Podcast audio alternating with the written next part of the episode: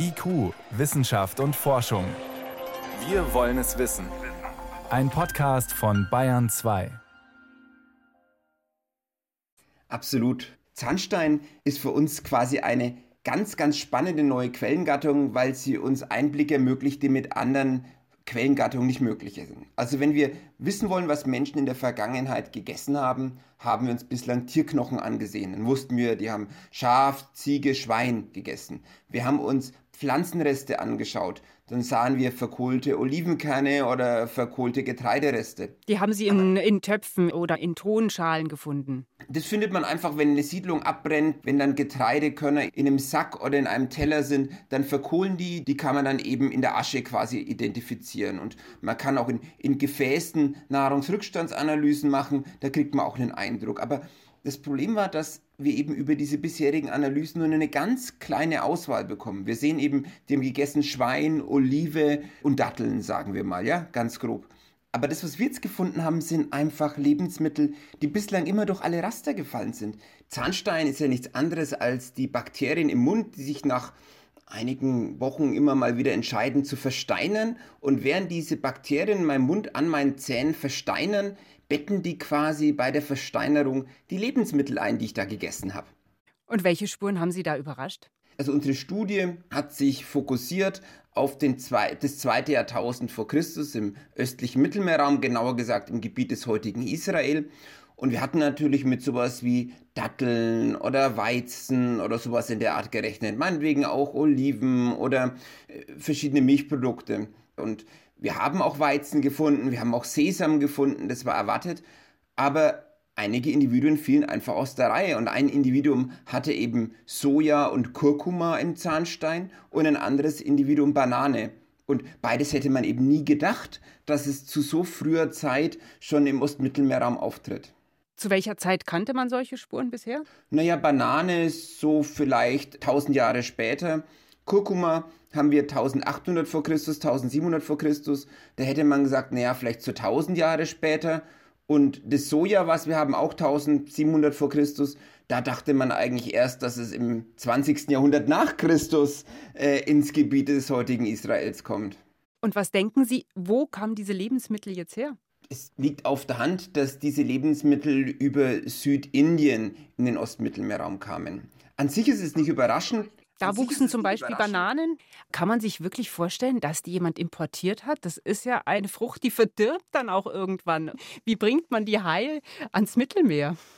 Wir müssen uns natürlich überlegen, was da importiert wurde. Es gibt jetzt zwei Möglichkeiten. Möglichkeit eins, dass sie tatsächlich Bananenpflanzen importiert haben und dann eben Bananenpflanzen angebaut haben. Wir wissen aus Ägypten aus der Zeit oder auch aus Mesopotamien, dass sich dort tatsächlich die Herrscherinnen und Herrscher sowas wie botanische Gärten angelegt haben.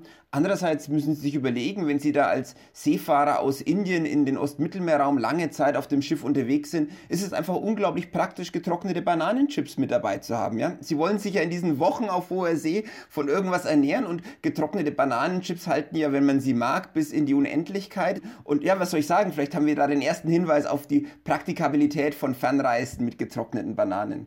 Oder der Esser selber war weit gereist. Das ist eben die Alternative, die wir auch vorschlagen. Natürlich haben wir im Ostmittelmeerraum in der Zwischenzeit wirklich genug Hinweise darauf, dass Gewürze aus Südindien oder über Südindien in den Ostmittelmeerraum gebracht wurden. Aber es könnte sich in dem Fall eben auch um eine Person handeln, die vielleicht eines Teil ihres Lebens auf See im Indischen Ozean verbracht hat, ja? Und eben auf ihren langen Seereisen zwischen, sagen wir, der Küste Israels und der Küste Südindiens eben dann auch immer wieder Bananen oder Nahrungsmittel, die mit Kurkuma gewürzt waren, konsumiert hat. Und was sagen Ihnen diese Funde jetzt über die Handelsbeziehungen, die Beziehungen zwischen den Kulturen?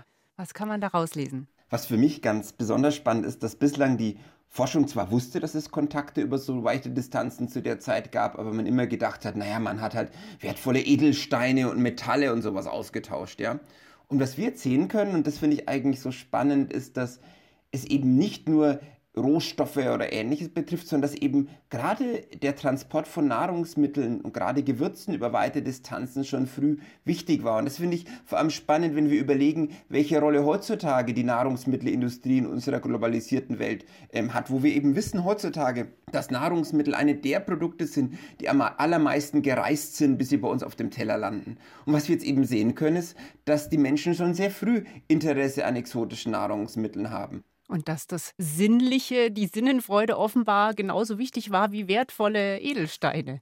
Ja, das sollte uns eigentlich gar nicht so überraschen, also wenn Sie sich überlegen, dass auch die Portugiesen ja mit ihrem Gewürzhandel reich geworden sind, ja, und dass Gewürze mit Gold aufgewogen wurden. Ich denke, der Mensch war da schon immer ein Genießer und gutes Essen gehört doch einfach auch zu einem glücklichen Leben mit dazu. Und da haben einfach weitere Gewürze es ermöglicht, die Küche weiter zu verfeinern. Und daran hatten offensichtlich Menschen vor 4000 Jahren auch schon großes Interesse.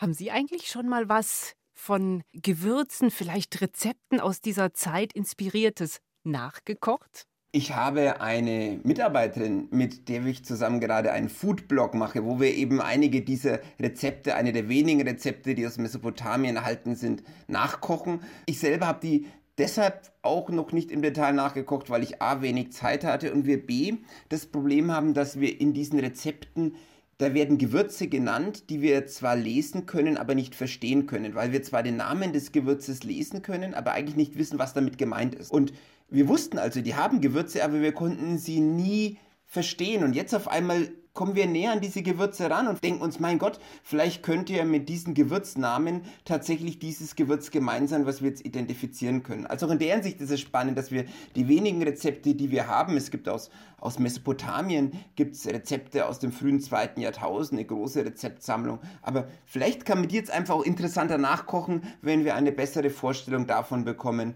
was man so an Gewürze in den Nahen Osten gebracht hat in der Zeit.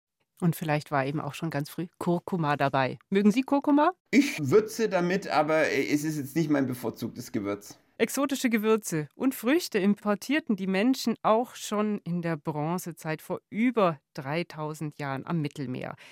Ihr Zahnstein verrät es, wie gut, dass Sie nicht zur Zahnreinigung gegangen sind damals. Vielen Dank. Das war Philipp Stockhammer, Professor für prähistorische Archäologie an der Universität München. Danke. Ich habe zu danken. Wiederhören. Schönen Abend noch.